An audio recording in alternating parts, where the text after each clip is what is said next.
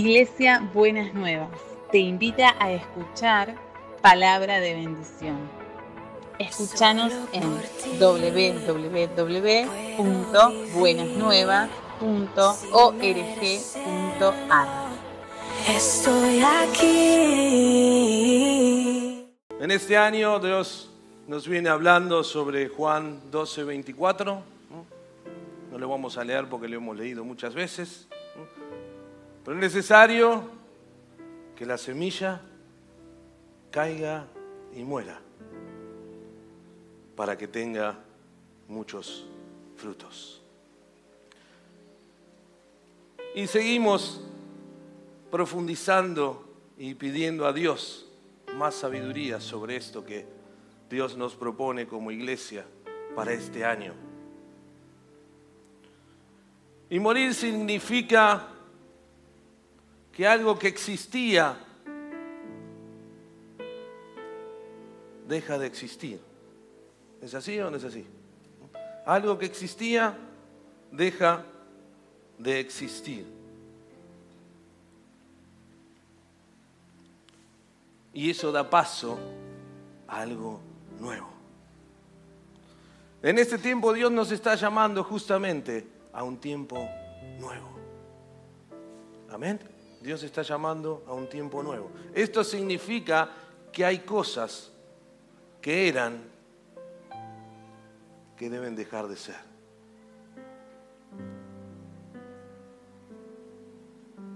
Porque si las cosas que eran no dejan de ser, no dan paso a lo nuevo de Dios. No escucho muchos amén porque sé que los cambios son difíciles. Nos cuesta dejar atrás para dar paso a lo nuevo. Es natural que a los seres humanos los cambios nos cuesten. Nuestro cerebro está planificado ¿eh? para pensar en nuestra experiencia. Nosotros cuando analizamos las cosas, las analizamos en base a lo que ha pasado. Lo nuevo nos cuesta, nos demanda mucho sacrificio, nos cansa. Prefiero lo que ya sé. Malo, bueno, pero es lo que conozco y estoy cómodo. Lo viejo nos da seguridad, comodidad. Nos movemos en nuestra zona de confort. Incluso en nuestros hábitos. Y de hecho hay cosas que venimos haciendo que no nos vienen dando resultados. ¿Para qué cambiar? Cambiar nos cuesta. Incluso allí en Efesios 4:23 nos dice, ser renovados en la actitud de nuestra mente y ponernos ropaje de la nueva naturaleza creada a imagen de Dios, en verdad, justicia y santidad. Necesitamos ser renovados. Este es un tiempo donde Dios nos va a estar mostrando cosas en nuestra vida que tienen que dejar de ser. Repito, este es un tiempo donde Dios va a estar mostrando en nuestra vida, en la iglesia, cosas que eran, que van a dejar de ser para dar paso a lo nuevo que Dios tiene para nosotros. Y nos cuesta, nos va a costar. Yo de profesión soy licenciado en administración.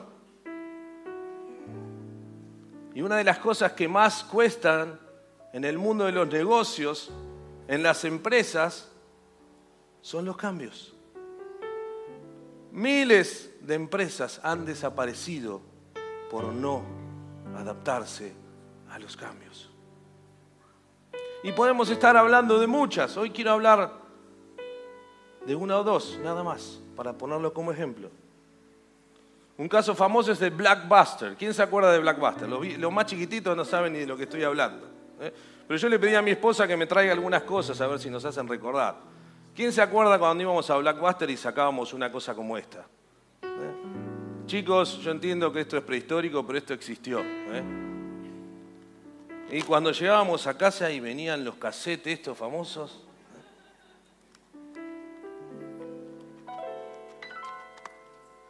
si venía doble era porque era doble la película. Teníamos que apurarnos porque teníamos tres días para mirar la película, ¿se acuerdan? Y si no la mirábamos o no hacíamos tiempo, la queríamos volver a ver y entregábamos tarde, nos cobraban más caro. ¿Se acuerdan cómo era el sistema? Hasta que un día apareció algo extraordinario, el DVD. Ya dejamos esto, tuvimos que comprar nuevos equipos y esto parecía, wow. Se veía en West Cream, como vemos ahora. Nos hace más gorditos. Un sonido mejor. Y dice, wow. Y ahora en vez de devolverlo en persona, lo podíamos tirar en una caja. Era Dropbox, ¿se acuerdan? Eh, lo tirábamos ahí. Íbamos a ese maravilloso lugar que era Blackbuster. Era como el Pharmacity de ahora, no sé si se acuerdan. No existían esas cosas. Íbamos a hacer de todo y además alquilar una película. Había chocolates, popcorn, que lo, veíamos en las películas de Estados Unidos, en las cajitas. ¡Wow! unos chicles que me traían cuando alguien viajaba a Estados Unidos y estaban ahí, los teníamos ahí. Blackbuster había logrado un éxito increíble. Era una de las compañías en los 80 y los 90 que más valían. Y estaban tranquilos sentados. ¿eh? Eran el monopolio del entretenimiento en la película. Ellos, mientras que Hollywood existiera, hiciera películas, ellos iban a estar tranquilos. Pero un día, allá por los, por los 2000, aparece una empresita llamada Netflix. ¿Alguien suena, le suena Netflix? Era un mosquito al lado de Blackbuster. Y se les ocurrió, che, pero en vez de que la gente vaya y venga y tenga que dejar la película, ¿por qué no hacemos un sistema de correo? Vieron que los americanos para esas cosas son extraordinarios. Entonces ellos desarrollaron el pedido ya de los videos. Entonces uno ni se movía de la casa, le llegaban los videos y uno devolvía los videos por correo. Eran chiquititos. Un día dijeron, ¿por qué no nos asociamos a Blackbuster? Le ofrecemos el servicio, se los vendemos por unos 50 millones de dólares, que parece un montón para nosotros, pero eran tres días de facturación de Blackbuster. O sea, en tres días podrían haber comprado Netflix.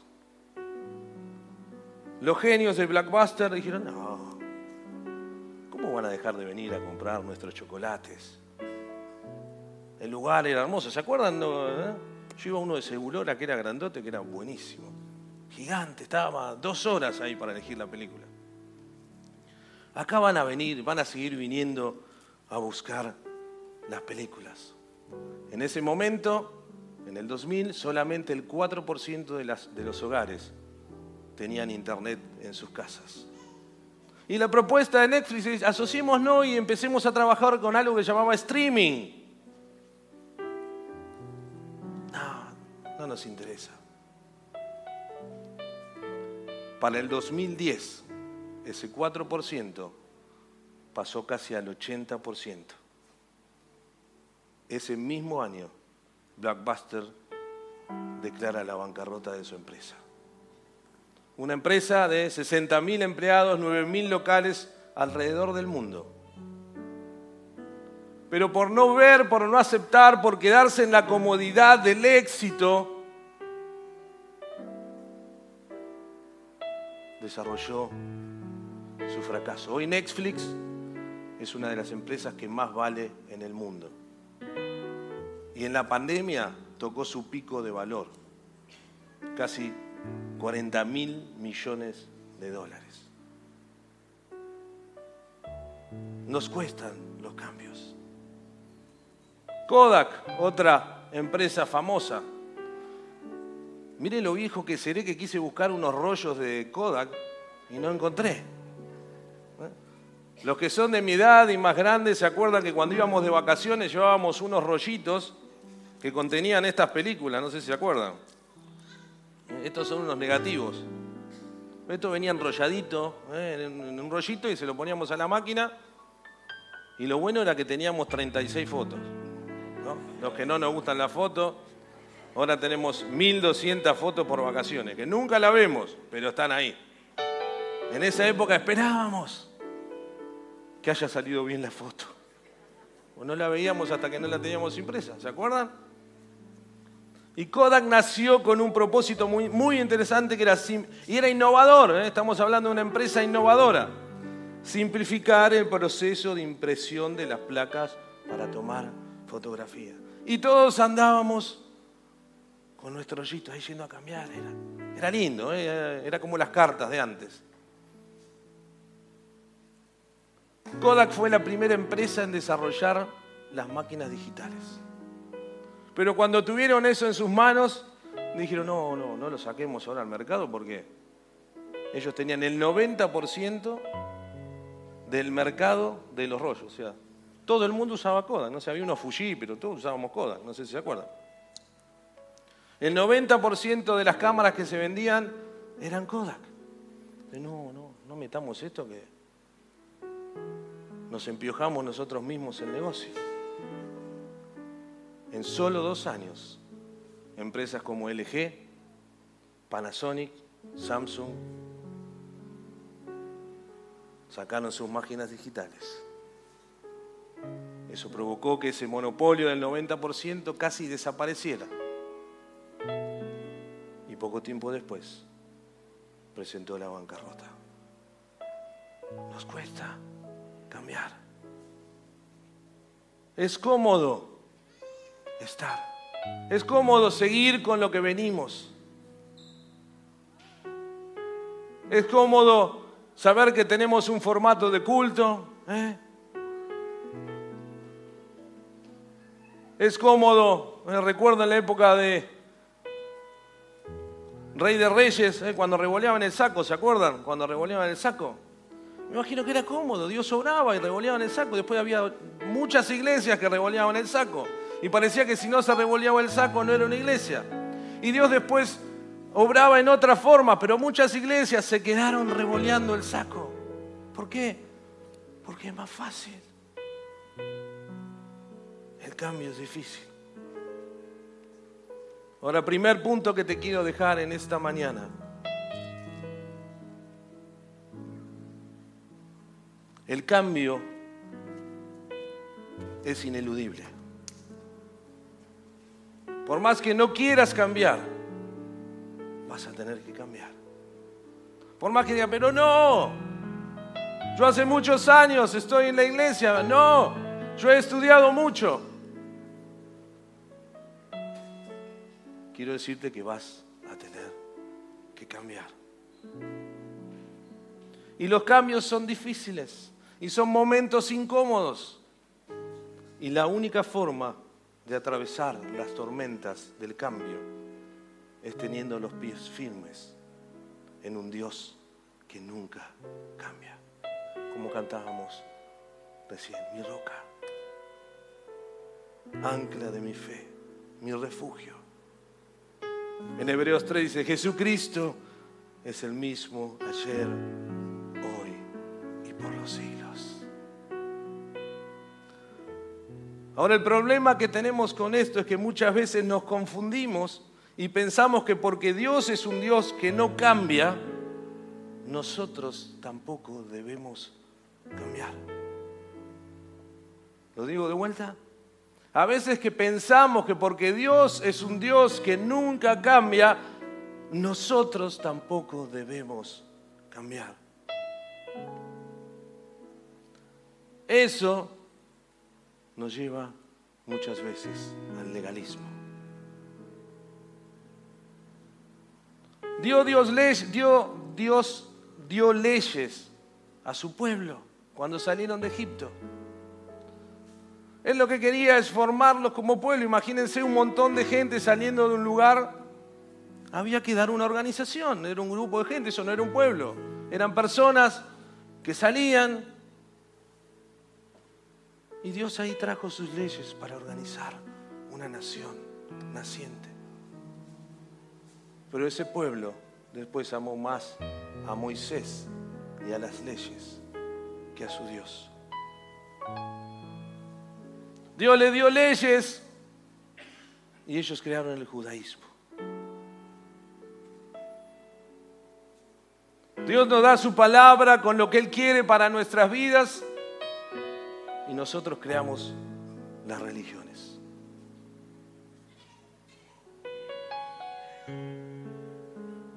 De ahí vienen los legalismos, las tradiciones. Aprendemos a hacer las cosas de una determinada manera, pero nos olvidamos de por qué lo hacemos y para quién lo hacemos. Allí en Lucas decía que hasta Jesús decía, crecía en sabiduría y en estatura y en gracia para con los hombres. Pobre de mi esposa si yo fuera el mismo de hace 16 años que estamos casados, ¿no? No sé dónde está mi esposa, debe estar diciendo gloria a Dios por allá al fondo.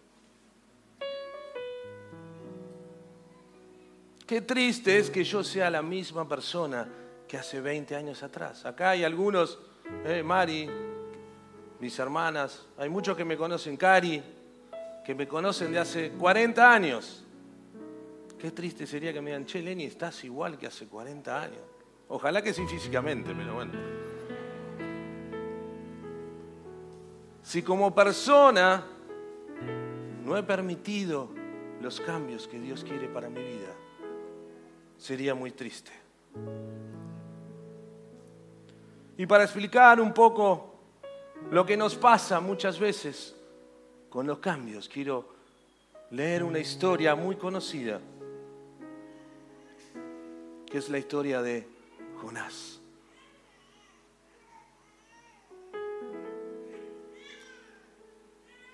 Los cambios son difíciles. Allí en Jonás capítulo 1 dice, la palabra del Señor vino a Jonás, hijo de Amitai. Anda, ve a la gran ciudad de Nínive y proclama contra ella que su maldad ha llegado a mi presencia. Pero Jonás se fue, pero en dirección a Tarsis, para huir del Señor. Bajó a Jope donde encontró un barco que zarpaba rumbo a Tarsis, pagó su pasaje y se embarcó con los que iban a esa ciudad huyendo así del Señor. Pero el Señor lanzó sobre el mar un fuerte viento y desencadenó una tormenta tan violenta que el barco amenazaba con hacerse pedazos. Los marineros, aterrados a fin de aliviar la situación, comenzaron a clamar cada uno a su Dios, a lanzar al mar todo lo que había en el barco. Jonás, en cambio, que había bajado al fondo de la nave para acostarse, ahora dormía, dormía profundamente.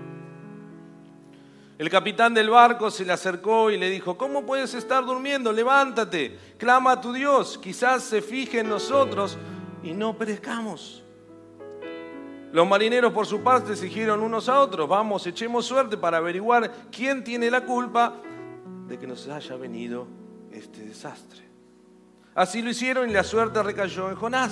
Entonces le preguntaron, dinos ahora, ¿quién tiene la culpa de que nos haya venido este desastre? ¿A qué te dedicas? ¿De dónde vienes? ¿Cuál es tu país? ¿A qué pueblo perteneces?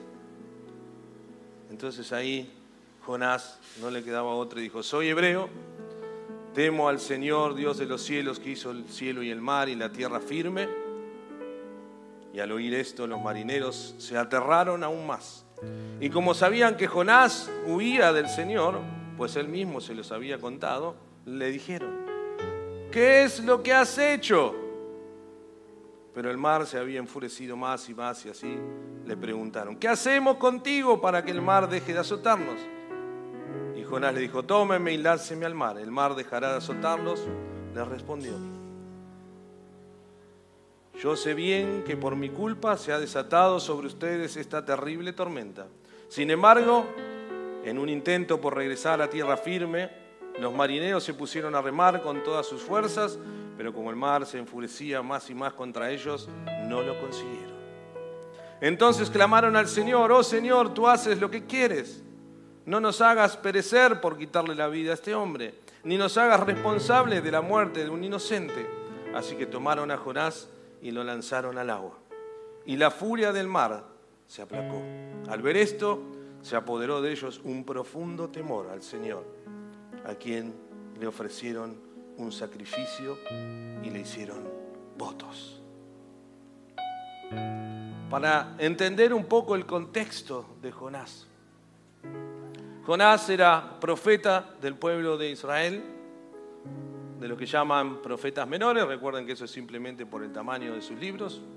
Si leen en su casa, léanlo completo al libro de Jonás, es muy cortito.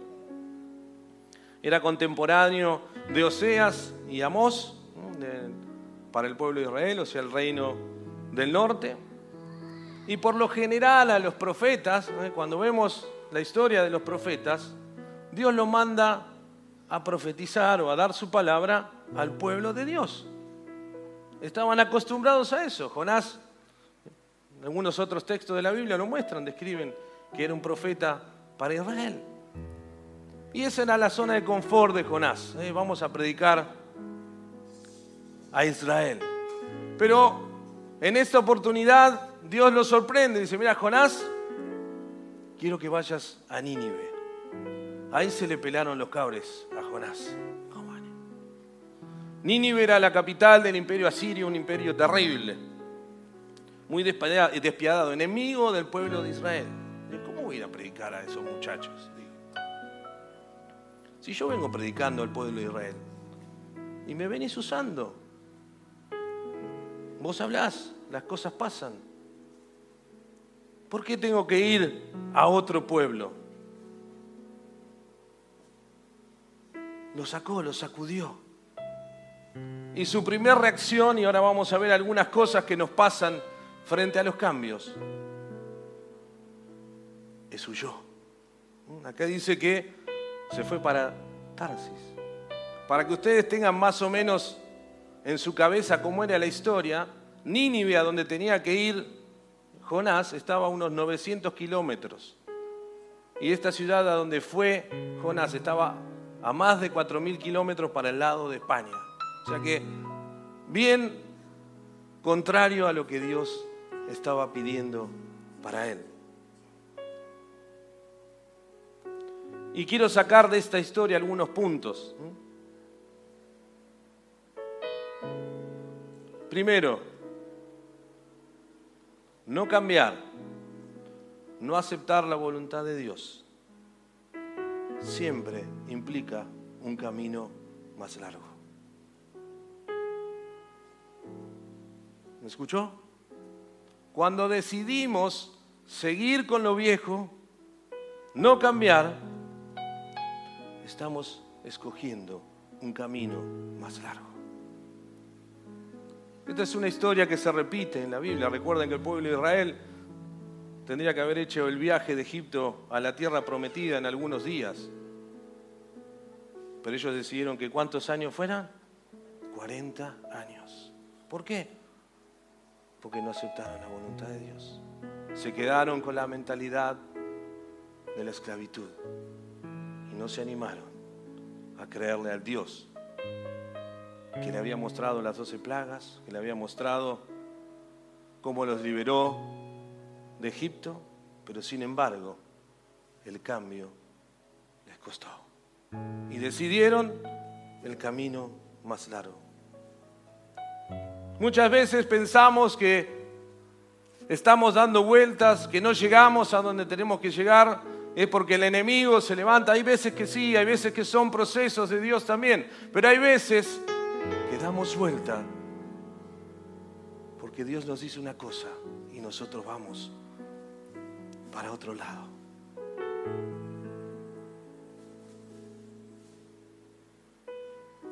Muchas veces nos pasa incluso en nuestros ministerios, nos enamoramos de nuestros ministerios.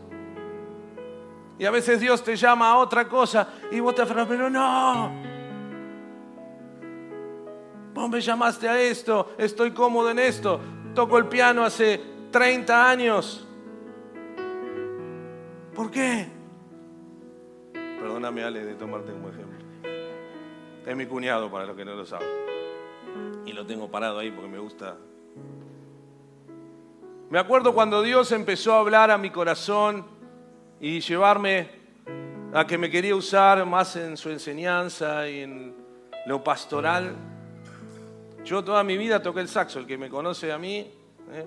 he hecho muchas cosas, pero muchos años toqué el saxo, era el saxofonista oficial de la iglesia. Aparte me tocó una época donde era el único saxofonista, así que estaba bárbaro. Pero Dios de a poco me fue marcando que Él tenía un nuevo tiempo para mi vida. Y a mí, quieren que les sea sincero, me costó.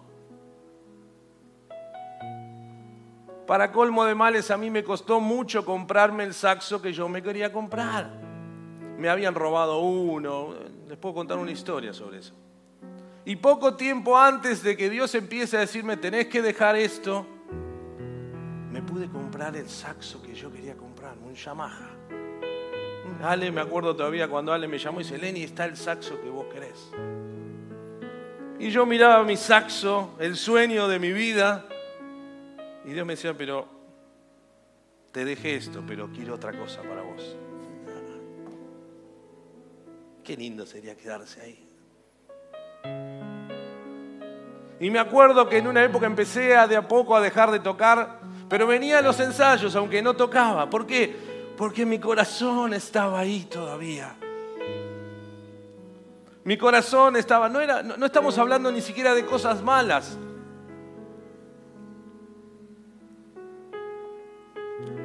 corazón estaba en un lugar distinto del que Dios quería llevarme en ese tiempo.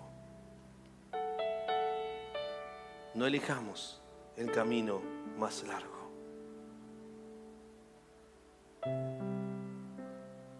Yo le llamo a eso muchas veces el golpear puertas que están cerradas. Allí en Apocalipsis 3 hay un texto que dice que cuando Dios cierra una puerta, la cierra y cuando Dios abre. Y a veces tenemos la costumbre de pararnos adelante de la puerta cerrada y seguir golpeando y golpeando y golpeando. Y Dios nos dice, Lenny, esta es la puerta abierta, ¿por qué estás ahí en la puerta cerrada? Pero seguimos. Y buscamos más gente a ver si podemos abrir la puerta. La puerta está cerrada porque Dios te está mostrando que tienes que ir a Nínive. Y cuando la puerta no se abre, comienzan los desánimos, las frustraciones, simplemente porque no me atrevo a cruzar por la puerta que Dios me está abriendo. Kiki hoy nos contaba que Dios le abrió una puerta del fútbol, él nunca jugó al fútbol. ¿por qué Dios no llama a alguien que está en el fútbol para trabajar con gente en el fútbol? Dios es así. Él se hace fuerte en mi debilidad.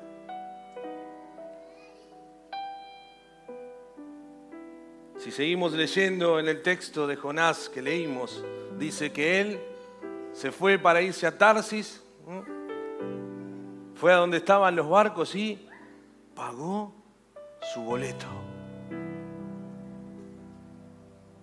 Otra cosa que pasa cuando no cambio, no elijo donde Dios quiere que estemos. Los gastos corren por tu cuenta.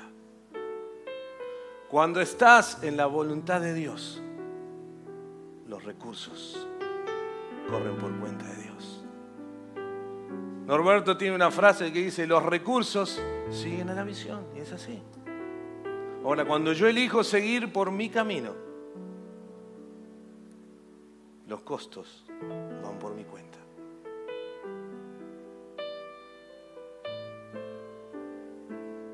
Y allí es donde viene el cansancio, donde parece que nada alcanza. Donde decís, pero Señor, si estoy haciendo lo que vos querés, ¿cómo puede ser? Y Dios está diciendo, pero no, Lenny acá. Pero mira cómo pongo de mi plata, cómo pongo de mi tiempo, cómo pongo de mis recursos. Y nada alcanza. Todo lo que necesitas. Pero nos cuesta cambiar.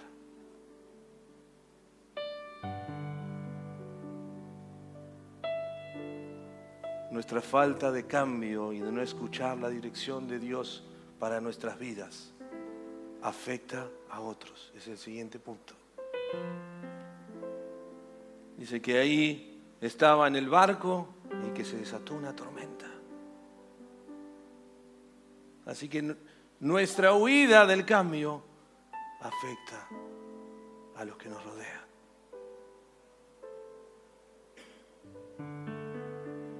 El, el no cambiar nos adormece. Dice que Jonás que hizo en medio de la tormenta estaba durmiendo.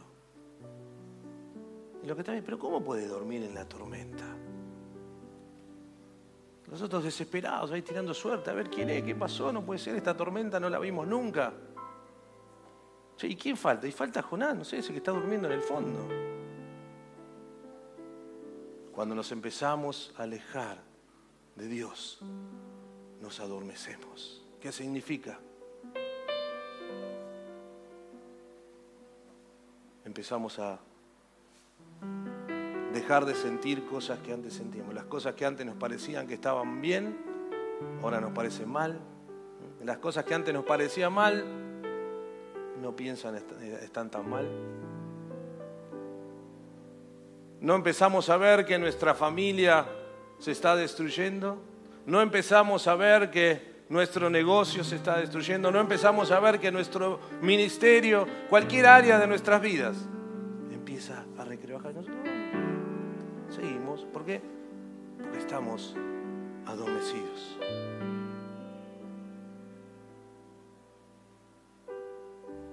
Otra que sonó muy fuerte en mi corazón. Que Dios te use no significa que estés en la voluntad de Dios. Lo repito, que Dios te use no significa que estés en la voluntad de Dios. Muchas veces no cambiamos, yo no, no, yo soy igual porque si Dios me está usando, yo me oro y la gente se sana. Cuando toco el saxo, toco el teclado, me viene y me dice, Lenny, he sentido la presencia. Entonces, no voy a cambiar si Dios me usa. Una cosa es ser usado por Dios y otra cosa es ser aprobado por Dios.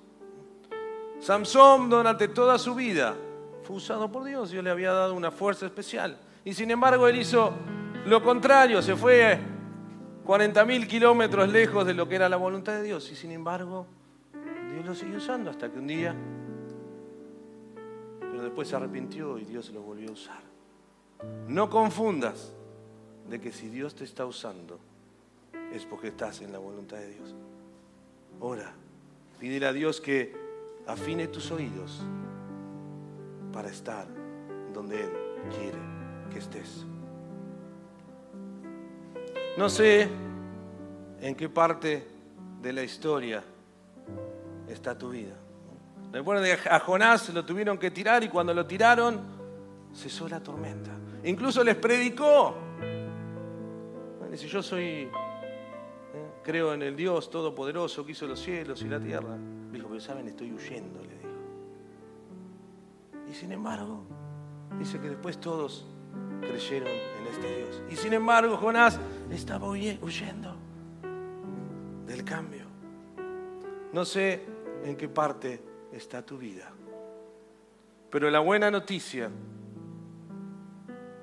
es que Dios hoy te está llamando de vuelta. Si decides dejar de huir, no importa en qué parte del viaje estés, Él quiere y va a usarte de una forma como tú no te imaginas. Jonás capítulo 3 dice, la palabra del Señor vino por segunda vez a Jonás. Todos conocen la historia del pez. Anda, ve a la gran ciudad de Nínive y proclámale el mensaje que te voy a dar. Jonás se fue hacia Nínive conforme al mandato del Señor. Ahora bien, Nínive era una ciudad grande y muy importante. Jonás se fue Y mientras recorría la ciudad y proclamaba, dentro de 40 días Nínive será destruido, los ninivitas le creyeron a Dios, proclamaron ayuno, desde el mayor hasta el menor, se vistieron de luto en señal de arrepentimiento. Y cuando el rey de Nínive se enteró de este mensaje, se levantó de su trono, se quitó su manto real, hizo duelo y se cubrió de cenizas. Versículo 10 del capítulo 13. Al ver Dios lo que hicieron, es decir, que se habían convertido de su mal camino, cambió de parecer y no llevó a cabo la destrucción que él había anunciado. Soy un convencido de que este tiempo nuevo de Dios, Dios quiere hacer cosas grandes. Decir a tu lado, al que está a tu lado, Dios en este tiempo, con vos y conmigo, quiere hacer cosas grandes. Lo único que necesita es que no huyamos del cambio. Que aunque tengamos miedo, aunque nos resulte difícil, aunque nos resulte incómodo, va a haber algunas costumbres que tomamos. Hay costos del viaje que son caros si no volvemos. Ojo, familias. Que no nos acostumbramos a venir a la iglesia. Que sus hijos no están viendo que venimos a la iglesia. Y no somos legalistas, usted no nos conoce. Pero hay cosas que tenemos que cambiar. Estemos atentos. No nos llevemos por lo que este mundo nos propone. Aceptemos lo que Dios propone para nuestras vidas. Señor, que en este tiempo podamos rendir cada área de nuestra vida a tu voluntad. Señor, sé que lo viejo es cómodo. Me gusta. Es como el sillón de mi casa, estoy sentado tranquilo.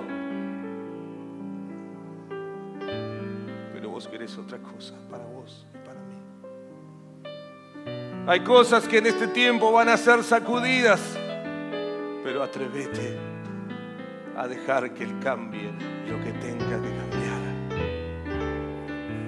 Porque entonces, y solo entonces, Dios se levantará y va a hacer. Y aún pueblos, ciudades, aún nuestra ciudad, nuestro país, que ha dado la espalda a nuestro Dios. Pero vos y yo vamos a ser parte del obrar de Dios. Vamos a ser partes de lo que proclamen palabras que Dios va a poner en nuestras bocas. Y hombres, mujeres, políticos, gobernantes, van a decir, sí,